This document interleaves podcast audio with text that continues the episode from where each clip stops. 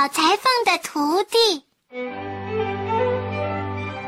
好消息，好消息！老裁缝收了个徒弟。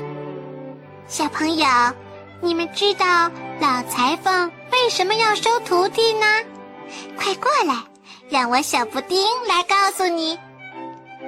在村子里住着个手艺特别好的老裁缝，全村的人都穿他做的衣服。可是他老了，眼睛花了，做衣服也慢了，所以他就要收个徒弟，想让徒弟继承他的手艺。有一个叫才二的小伙子。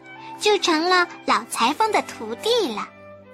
才二自认为很聪明，他说：“不就是做衣服吗？简单，一看就会。”就这样，才二今天逗逗猫，明天又逗逗狗的，不再认真的跟师傅学手艺了。天气冷了，村里的人又要做衣服了。于是，大家就都纷纷的来到了裁缝店。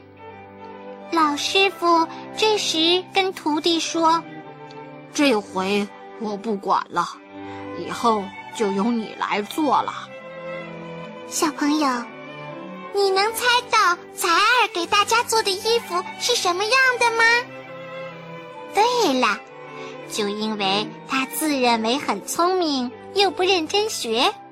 所以做出来的衣服不是大就是小，要么就肥，要么就瘦，太不合适了。结果遭到了大家的批评，才儿惭愧极了，决心改正错误，认真虚心的向师傅学手艺。再看现在的才儿。勤学苦练做出来的衣服好极了，手艺都超过了师傅，全村的人可喜欢才儿做的衣服了。小朋友，你看，开始采儿因为不好好学习本领，做出的衣服那么差劲，遭到了大家的批评。后来呢，她刻苦学习，学到了精湛的手艺。得到了大家的称赞。